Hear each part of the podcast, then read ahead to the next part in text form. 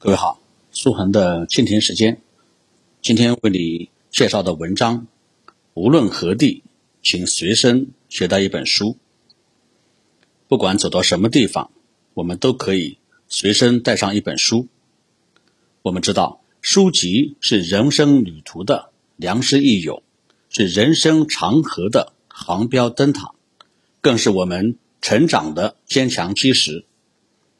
我们听到了不少古人弃武从文的故事，也见证了知识的力量和伟大。良好的阅读习惯能够帮助我们成功。莎士比亚曾经说过：“书籍是全世界的营养品。生活里没有书籍，就好像没有阳光；智慧里如果没有书籍，就好像鸟儿没有翅膀。”可以说。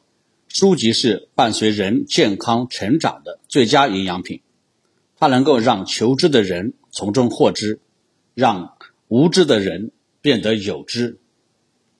德黎是一个成功的美国商人，他在经商的同时不忘学习，他总是挤出时间，哪怕是分分秒秒，也要用来读书。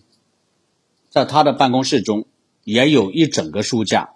上面放着一摞摞整齐的书，为了能够随时随地读书，他的背包中一直有一个夹层用来放书。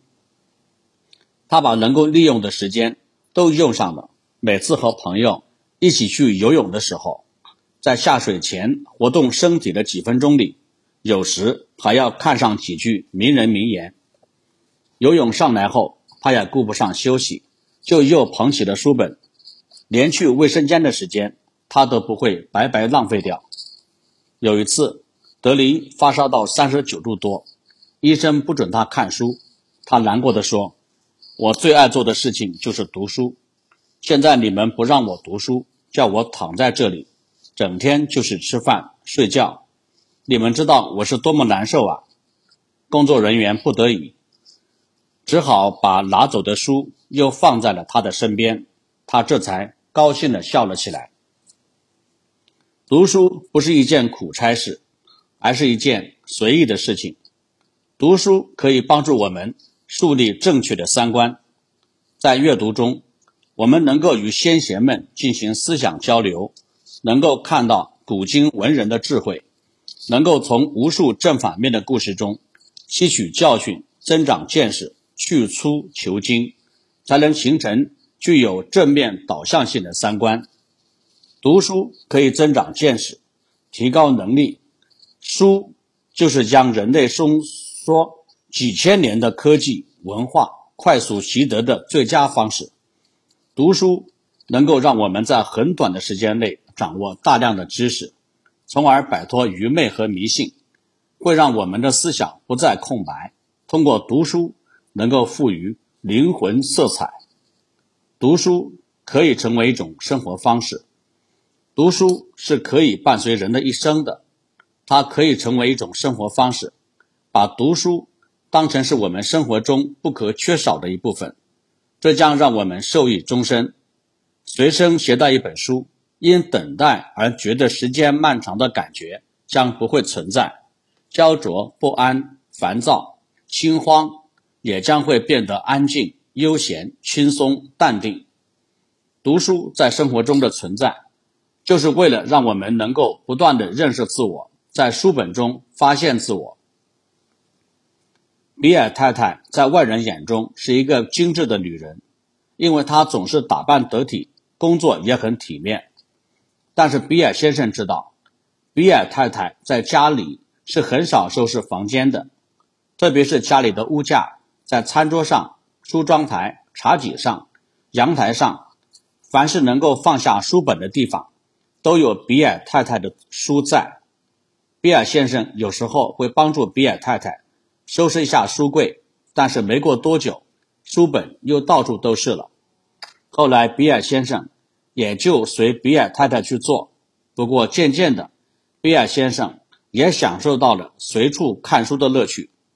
因为不管比尔先生在家里的任何地方，身边随手都能找到一本书，有时候是一本小说，有时候是财经杂志，有时候会翻到孩子们小时候看的绘本。等到周末的时候，若是遇到下雨天，比尔夫妇就会带着孩子们围着茶几看书，自己看自己的。茶几上会放着一些茶水点心，谁要是累了就吃点东西，但是不会有人出声打扰。慢慢的，比尔家庭把随时随地看书养成的习惯，也就成为生活中不可缺少的一部分。